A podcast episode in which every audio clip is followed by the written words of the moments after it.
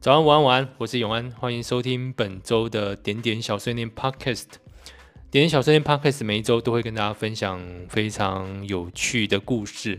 这些故事呢，事实上是点友们亲身的体验。那因为我们每一天都会有一个不同的主题，所以我会发现有很多很多各式各样奇奇怪怪妈，或者说很特别的故事分享在点点这个 App 上。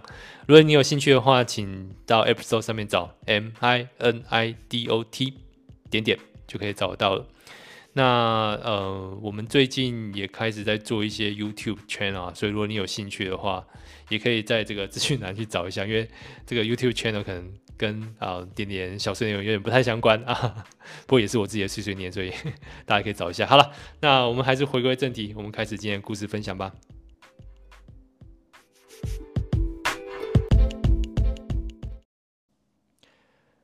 时间来到了盛夏的时光啊。嗯，天气非常的热。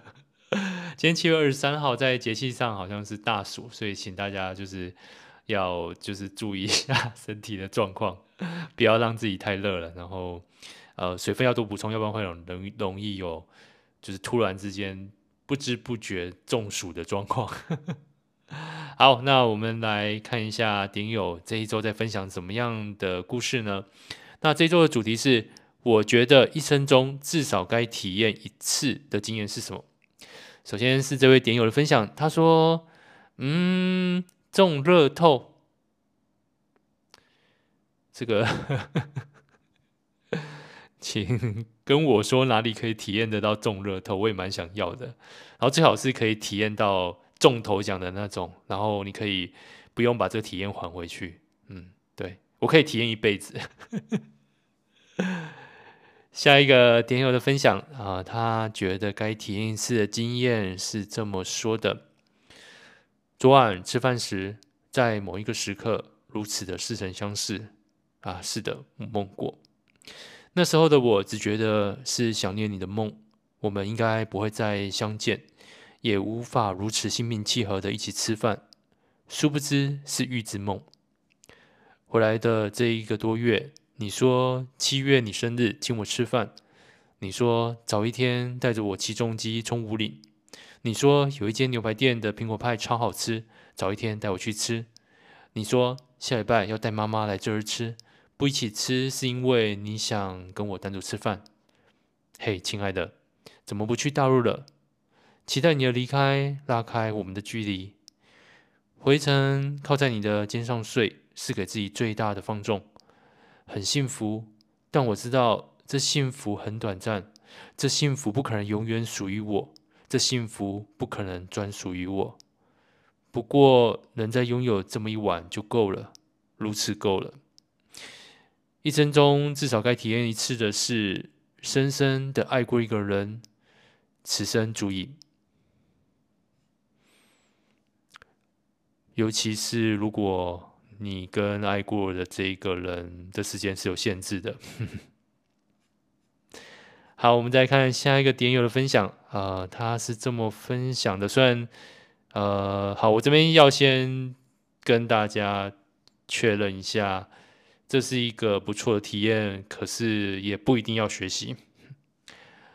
他说：日出与夜晚看海，日出时分坐在沙滩看海，起初。只有一个远处的一丝微光，夜色渐渐被没入海水中，天空被渲染上五彩朝霞。破晓刹那，海面闪烁如钻，万丈光芒到最后无法直视。Magic moment 应该就是指这一刻。夜晚时近距离看海，在没有月光的夜晚走向海中，独自迈入海中，直到淹没至腰间。当眼前黑暗足以完全吞噬掉自己，貌似一丝不慎便会卷入汪洋，赫然发现生命如此脆弱渺小，悲伤忧愁都跟着微不足道起来了。从白沙细石到石头到岸边，远观踏浪浮潜甚至潜水，徒步机车汽车火车搭船到飞机，都有不同的心情与风情。海有种魔力。也有种自己独特的味道，让人内心深处获得真正的平静，进而重新认识自己。分隔线，温馨提醒：夜晚看海，记得小心鬼故事。好，所以我想说的就是，大家还是要小心一点。大自然的力量啊，不是人类可以预知跟抵抗的。然后在这种无光的夜里走入海里，嗯，好，这是一种体验，但我也不不是说大家可以去体验看看。我我觉得应该还有其他方式可以让我们体会到我们自己的渺小。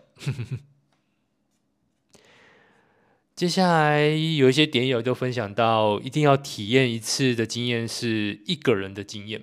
我们看这些点友怎么分享。首先，这位点友这么说：逆思维，做一次自己害怕的事情，做一次自己讨厌的事情，做一次自己苦手的事情。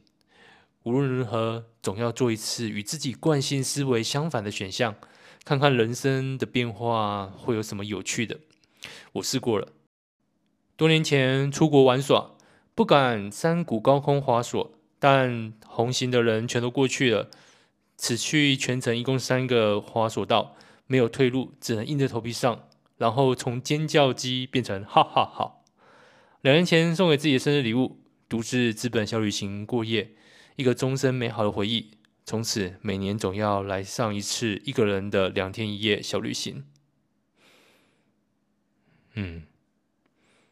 对，其实这边说到这种这种决定，我我一年多前也做过类似的决定，就就是刻意的往那个自己非常害怕的方向去。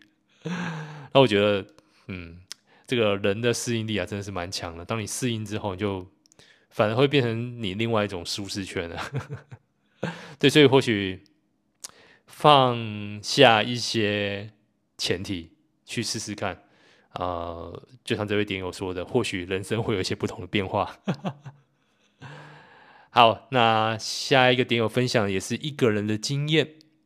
他说，一定要体验的有两件事情。第一件事情是独自背包旅行，人生至少要试一次。一直以来，我都是独自背背包旅行，真正需要的东西实在不多，所以一个背包就走，闯世界，有台湾。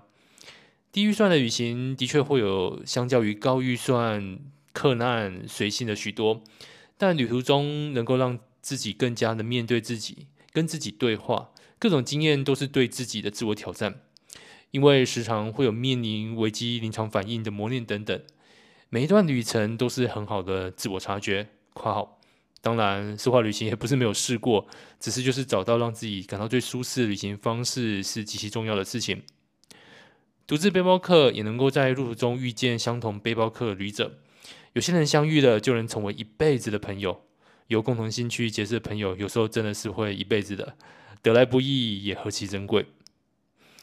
第二件需要一生体验一次的是恋爱经验，没有这样互相伤害的过程，就不会有冲击，也不会有成长的机会。人生是不可能一直都是那么顺遂的。总是要跌倒一下，让自己之后能够渐渐经得起考验。经历恋爱、分手等，从学习到成长的过程，一定会多少对自己更加的了解。从执着到不行，到能够学习放下，有时候甚至是以年为单位计算，领悟过程缓慢却沉稳。恋爱至少一生要经历过一次，才能够开启自我察觉，人生道路上让自己变得心胸更宽阔。更有弹性，而且更加知道自己要的是什么。嗯，所以这个独自旅行这件事情有一些很特别的魅力。我觉得有时候一个人旅行啊，就是带自己的无聊去兜兜风。所以如果你不无聊，那无聊就是别人。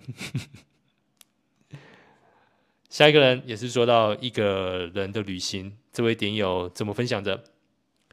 一个人去旅行，离开原生地，离开熟悉的环境，走到哪算也好，有目的的轻旅行也好，把时间都献给自己，暂时从乏味的人生跳脱出来。单旅可以对自己任性，可以更深度的专注于自己，可以从不同角度去解析自己，这是让我觉得很有意思的事。偷写一下目标，我的目标是来趟青藏铁路的单旅。有些背包客的朋友说着一定要去过一次，可是就这样该死的疫情也只能先缓缓了。还有出门记得带手机。两年前有一次骑车出去忘了带，结果地图我也看不懂，三天的行程耗了七天才回家。到家报了平安，被骂了半个小时，然后被逼着去背电话号码。重点是皇太后报警了，去销案的时候，整个警局都在笑，超丢脸。刚去把案件表翻出来，上面失踪原因写着“离家出走，不知去向”，这也太看不起人了吧！好了，这个我们随着其实大家可以发现啊，随着这个手机越来越方便，我们的主要联络方式也不是电话之后啊，我发现这个人原本有这种背电话号码的这个传统技能呢，已经逐渐失落了。我怎么记得？在需要用电话联络的时代啊，我们脑中随时会存着大概三到五组紧急联络人的电话，但是现在真的真的很少用，顶多就是呃订餐厅、订外带的时候，哎，这个自己的电话号码还记得的。好，这个我觉得背电话号码这项传统技能是不可以失传的，大家或多或少呢在闲暇之余还是要练一下，嗯。下一个 点友的分享也是一个人旅行。他说：“体验与世隔绝，我会一个人旅行到一个远离人类文明、看不见任何人影的地方，那里只有你和这个世界，完完全全的孤独，眼前看不到任何其他灵魂，又怪异又强烈的感觉。你在这彻底从那文明世界中解脱，远离你的责任、你的计划，没什么束缚你的。”除了你自己，你在体验生命，以一种最纯净的方式。不久前，我去树林散步，走到很深很深，里面估计没有几个人来过。有一刻，我坐在一棵倒掉的树上，一种彻底与世隔绝的感觉。所有我的那些问题和麻烦，在那一刻一样远离我很远很远。那里只有我和树。哼哼。其实我觉得还有另外一种方式，也可以体验与世隔绝。因为这位点友就是形容是一种物理的方式。我最近发现啊，那就是如果你真的 要到一个远离人烟的地方，你可以用时间的维度去去想办法。就是你清晨，所谓清晨是四点、四点五点，你可以去晃晃。有些时候，你会在这种时候看到这个很熟悉的市区，很熟悉的街景。但是却人去留空，留下自己的错觉。我觉得也可以体会到这位点友形容的那种，呃，只有你和这个世界的完全孤独感受。下一个点友的分享，嗯，也是有点独自一人，不过方向有点不太一样。我们听听看他怎么分享吧。大概是离开熟悉的环境，独自生活吧。在我看来，离开熟悉的环境生活跟旅行还是有一点不一样的。原本以为以我的个性跟生活的环境，大概就是毕业后回家找一份钱少事多、离家近的工作，过着稳定而乏味的宅宅人生。任谁也想不到会在毕业后就去对岸工作了将近十年。长辈想着我大概吃不了苦，或是适应不了环境，也许一两年就毕业了。到那边才知道，原来自己有那么强的适应力，脱离舒适圈，虽然有些苦闷，但是还是可以好好活着。但我那时候才开始体验到，我还是需要朋友的。虽然没有不会怎么样，但朋友的感觉还是美妙多了。可能是从脱离熟悉的生活环境后，我才算是好好的跟自己相处吧。旅行跟生活真的很不一样，对，所以我在想，就是既然现在的趋势是远端办公啊，我有没有机会呢？未来可以去一些想待的城市，在那边生活一阵子，并且工作着，很理想，但是也不知道能不能实现，哈哈哈。好，接下来是跟空中有关，因为我看到蛮多点友都分享一些在空中会进行的体验，像是高空弹跳啦，然后跳伞啊，还有就是飞行伞。接下来我们来分享几位位点友的体验吧。首先是这位点友，他说跳伞，虽然说是跳伞，但我根本没有跳，完全是被丢出去的。他妈的，谁敢跳啊？没尿裤子就很屌了。感觉很多事情就是差那一步。当时多紧张，担心着无知的未来，但一步一步跨出去之后，真的不到两秒，认真的俯视了世界，马上大叫，但不是因为害怕，是因为美到很激动。或许当时我放弃，就会永远体会不到这样的美。主要是花了一万五不能退款，其实大部分心想这一万五不能退缩。不过我也得从另外一个角度想，你跳下去，或者说你你被丢下去，你也是拿着一万五跟生命对赌啊。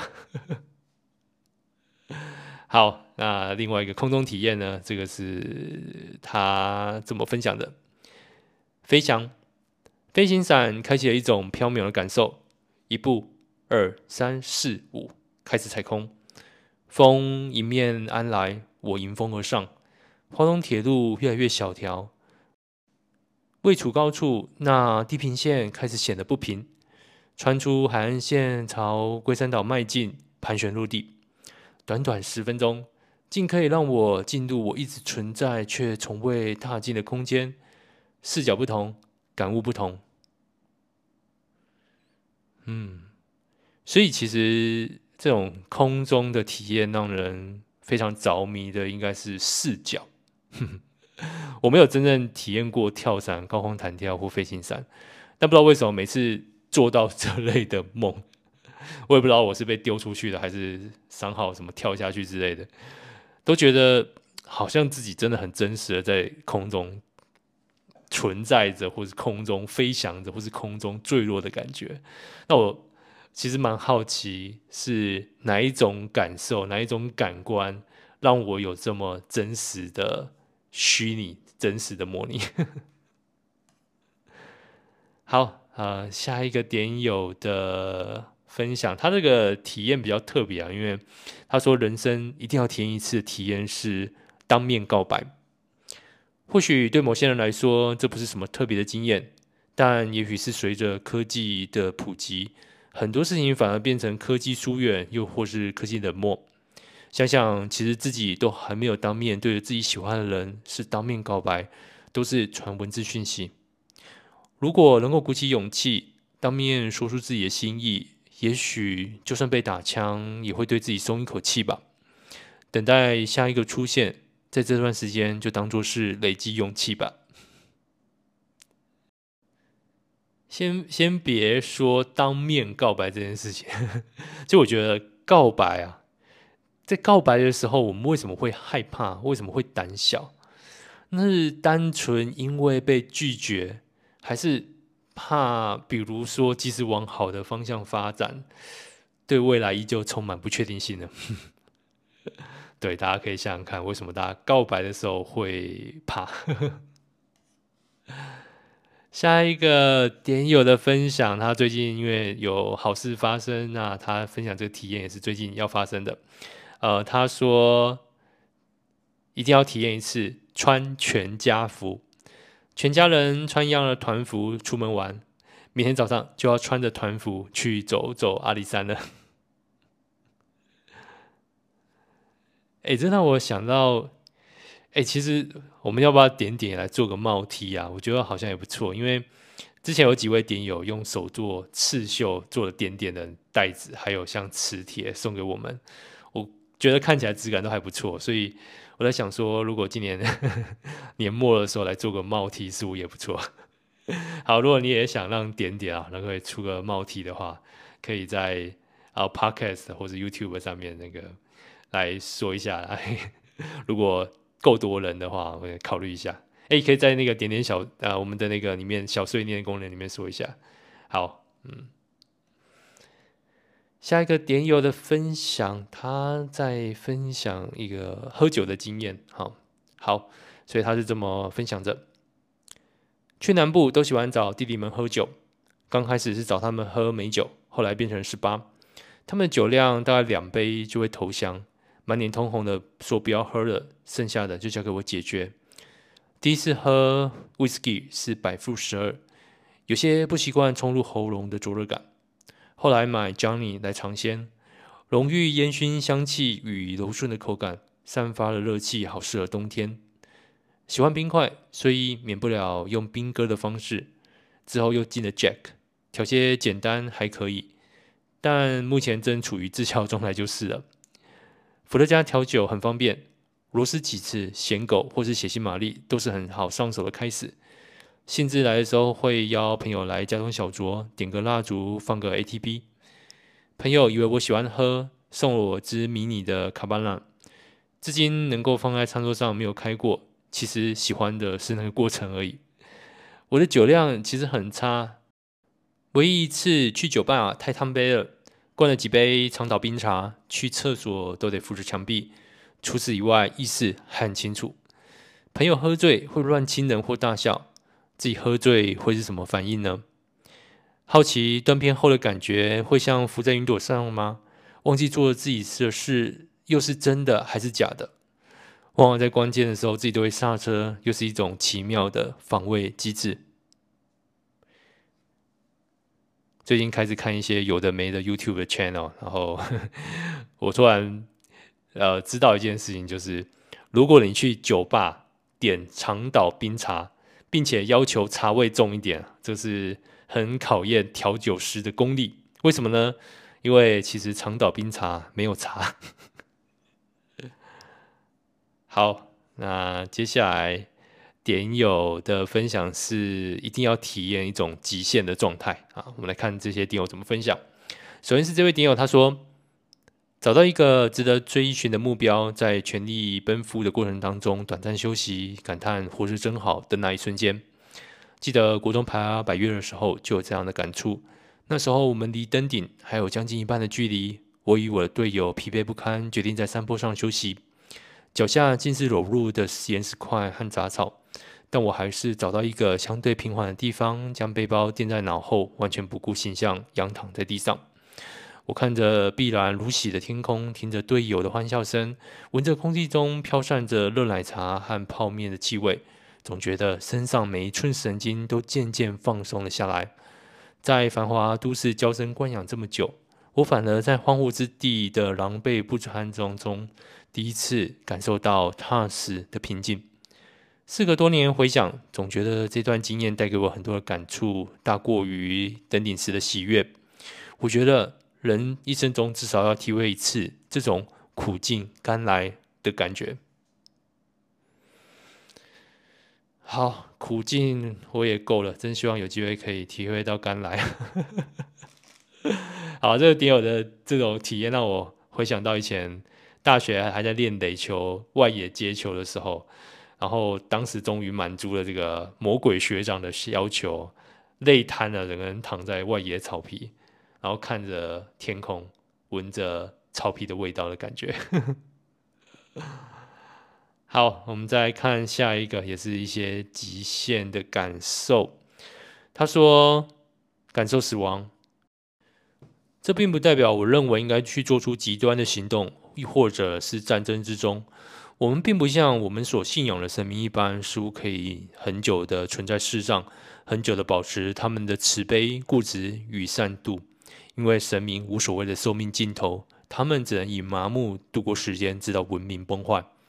随着岁数渐长，我发现我越来越迟钝于感受季节的更替、时间的流逝。那些曾经带给我的震撼、感动的事物，也难以再以相同的规模或者方式打动我的心。我感到日复一日的生活像麻药，正在缓慢且注入我的灵魂，甚至让我有一种时光飞逝的错觉。但我不是神，如此的我肯定走在尽头的时候，会怀抱着许多遗憾逝去吧。回想一年前在鬼月上山，因为失温而感受到绝望的我。抬头，那一刻，瞬间所仰望的极尽的星空，美丽的让我止不住眼泪。感受死亡，确实会存在我们每一个人生命的最后。我想起来自己正在渺小的活着，因为体认自己的有限，才能感受到这个世界是如此荒谬又美好。而感受死亡，是我们与之对抗的武器。我记得我那时候被撞，呃，接下来几个小时我都是非常清醒，身体也没什么不适，反而就是手术过后那种那种痛感、那种不适感才更深切。我觉得或许人体在面临临界的当下会进入一种状态，然后尽量让我们可以用尽全身的力气去感受身旁一切。你无论是要用这种感官去面对更多的风险，或是有可能将最后一刻留给自己。很奇妙的身体机制。好，好，接下来下一个点友的分享啊，比较轻松一点。他说，今天在小妹回家的路上，她聊到妹婿最近有接待台北下来台南玩的网友，我怎么都没听说过妹婿有认识什么网友的事。原来是他追踪 YouTuber 一只阿元，还参加了后援会，单边括号问号。认识了几个台北人，参加点剧应该也算是一次大量认识网友的方式了吧。好，所以这个点友先分享就是去认识网友是一种很不错的人生体验。嗯，我也这样觉得，而且我知道这个我们有四次点剧啊，那每次因为大家在在点点上其实也不太会不太会很明确的描述自己的形象，所以。见面的时候还可以玩玩猜猜我是谁，其实也是蛮有趣的。好了，不过我想回应这篇是这个你你这个妹婿追踪韩妞的 YouTube 频道，而且还加入后援会，难道他回去之后不用跪算盘或主机板吗？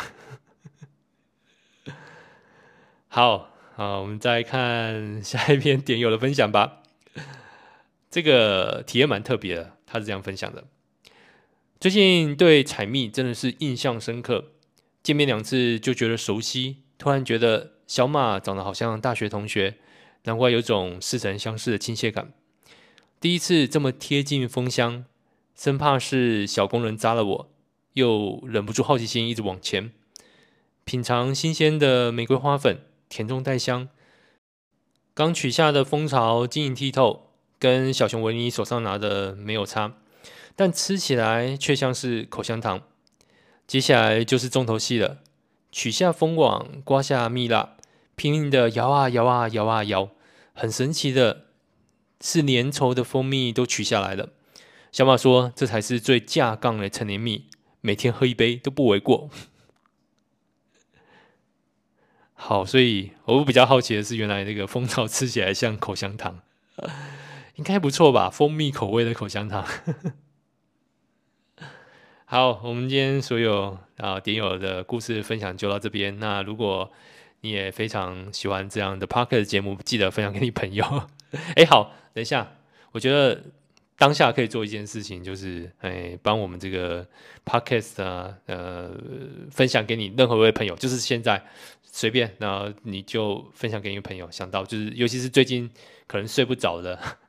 据说我们的这个 podcast 非常的催眠，非常好睡，因为反正我也没有太多的情绪在里面，也没有太多的笑话，就是一个听一听然后可以睡着的好节目。好，就是当下你找一位你最近失眠的朋友，有失眠困扰的朋友，分享给他，好不好 ？Apple Podcast、Google Podcast、KKBOX、Spotify，搜寻点点就可以找到点点小碎念 podcast 喽。好，那今天故事就分享到这边。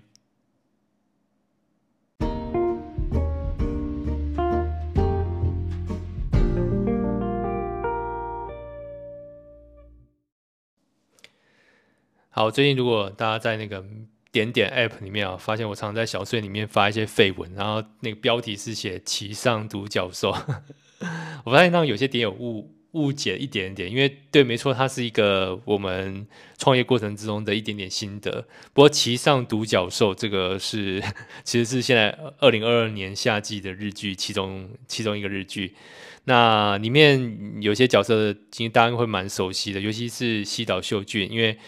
刚好在今年奥斯卡最佳外语片是在车上啊，村上春树原著啊，然后拍成了电影啊，拿下了一个奖。这个村上春树虽然没有得诺贝尔文学奖，但是 也是一种肯定吧。好了，呃，我我这是开玩笑，这个村上大叔可能一点都不在乎这些，这个单单纯只是开玩笑。好，那除了有西岛秀俊之外，还有一些呃新生代的女星、男星，像是女主角永野芽郁，还有就是三野遥亮的一个男主比较新生代的男星。好，所以其实这一部戏对我来说，怎么说呢？就轻松的去看吧，毕竟是夏季的日剧，就就单纯轻松去看。因为你真的要去挑剔它的剧情，真的是也说也说不完。不过其实因为这个前三集过程中或多或少会想起了一些自己过去很多的经验，那这也觉得蛮有趣的，所以我就突然想说，那就把它写一写，把它写出来。然后像。其实到目前为止啊，会让我继续看下去的原因，在第一集最后，呃，西野秀俊这个角色，他为了要加入了，他加入了新创团队，然后他虽然是一个比较资深的一个角色，有点像之前电影高年级实习生那种感觉。那呃，他终于加入了这个角，这个新创团队 Dream Pony，呃，梦幻小马。然后呃，那时候他要拍员工的这个证件照。他之后就是，他就想说要能够有那种新创的氛围，所以他就穿了一个呃有领子的，就是套头套头的黑色素 T，配上牛仔裤，然后戴上了那个圆圆框的眼镜，然后这样他毕竟有一点年纪了，所以那个整个形象呢，如果大家懂了，就知道他在 cosplay 哪一位，呃，Steve Jobs。然后其实当时他。呃，还没讲的时候，一下来，然后就是呃，懂的人都会会心一笑，所以我想这也是这部日剧我想继续看下去的原因。因为其实说真的，你去讲它过程当中有一些呃，startup 的一些过程，老实说是有点太梦幻，而且太奇怪。重点我觉得，像我就我的了解里面，他们呃这个团队跟创投之间的关系，我感觉就是有点那么的不对劲。哦，那个每次 CEO 跑去跟创投这谈投资的时候，感觉都像是去跟银行做信贷的感觉，所以就就是不太对劲，所以大家就轻松看啊，然后这剧情就还不知道。现在看到第三集，我应该会继续看下去。那如果大家也觉得 有趣的话，可以继续看着我的这个废文，然后大家可以去找，因为现在其实我们呃日剧都有蛮多的呃串流平台可以看得到。好，那这句。这个今天的最后小分享就到这边，祝大家都有一个好梦，晚安。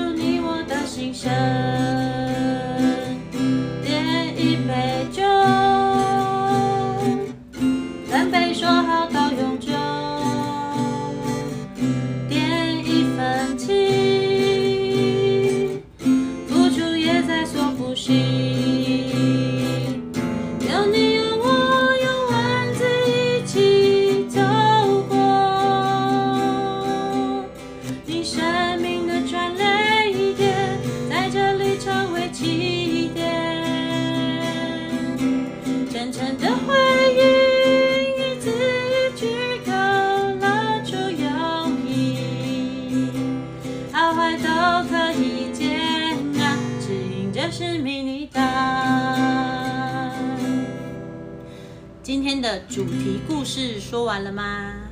还有小碎念可以碎碎念啦。